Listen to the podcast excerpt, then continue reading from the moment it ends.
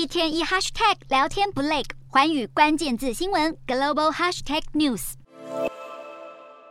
解放军海军飞弹护卫舰滨州舰官兵列队站在甲板上，向伴航的俄罗斯海军瓦良格号巡洋舰挥手道别。两国总计十艘舰艇，当地时间二十七日举行海上闭幕式，分道扬镳，结束一周前在东海海域展开的海上联合二零二二联合军事演习。解放军宣告，军演期间，俄军太平洋舰队旗舰瓦良格号巡洋舰和沙波舍尼科夫元帅号护卫舰等四舰，与解放军飞弹驱逐舰包头舰、济南舰、飞弹护卫舰滨州舰、盐城舰等六舰进入指定海域，组成作战编队。顺利完成联合封控、联合防空、联合救援、联合反潜等科目训练，另外还在飞弹与火炮实战射击演训中成功命中目标物。俄罗斯国防部甚至宣称，军演目标是要跟解放军一同维护亚太地区的和平稳定。而在解放军看来，这两个威权主义国强化军事合作，维护的可不单只是区域稳定。在此之前，身为紧密盟国的俄罗斯与中国，自二零一二年以来已经举行了十次海上联合演习。然而，今年两国年度海军联演并没有因为普丁挥军入侵乌克兰而取消，反映中国不顾俄军侵乌，持续加强与俄罗斯军事合作。俄中在东海进行实弹射击的操演海域，离台湾最近只有短短三百公里，距离日本与南韩还更近。除了严重威胁邻国国安之外，对民主国家的军事挑衅意味无比浓烈。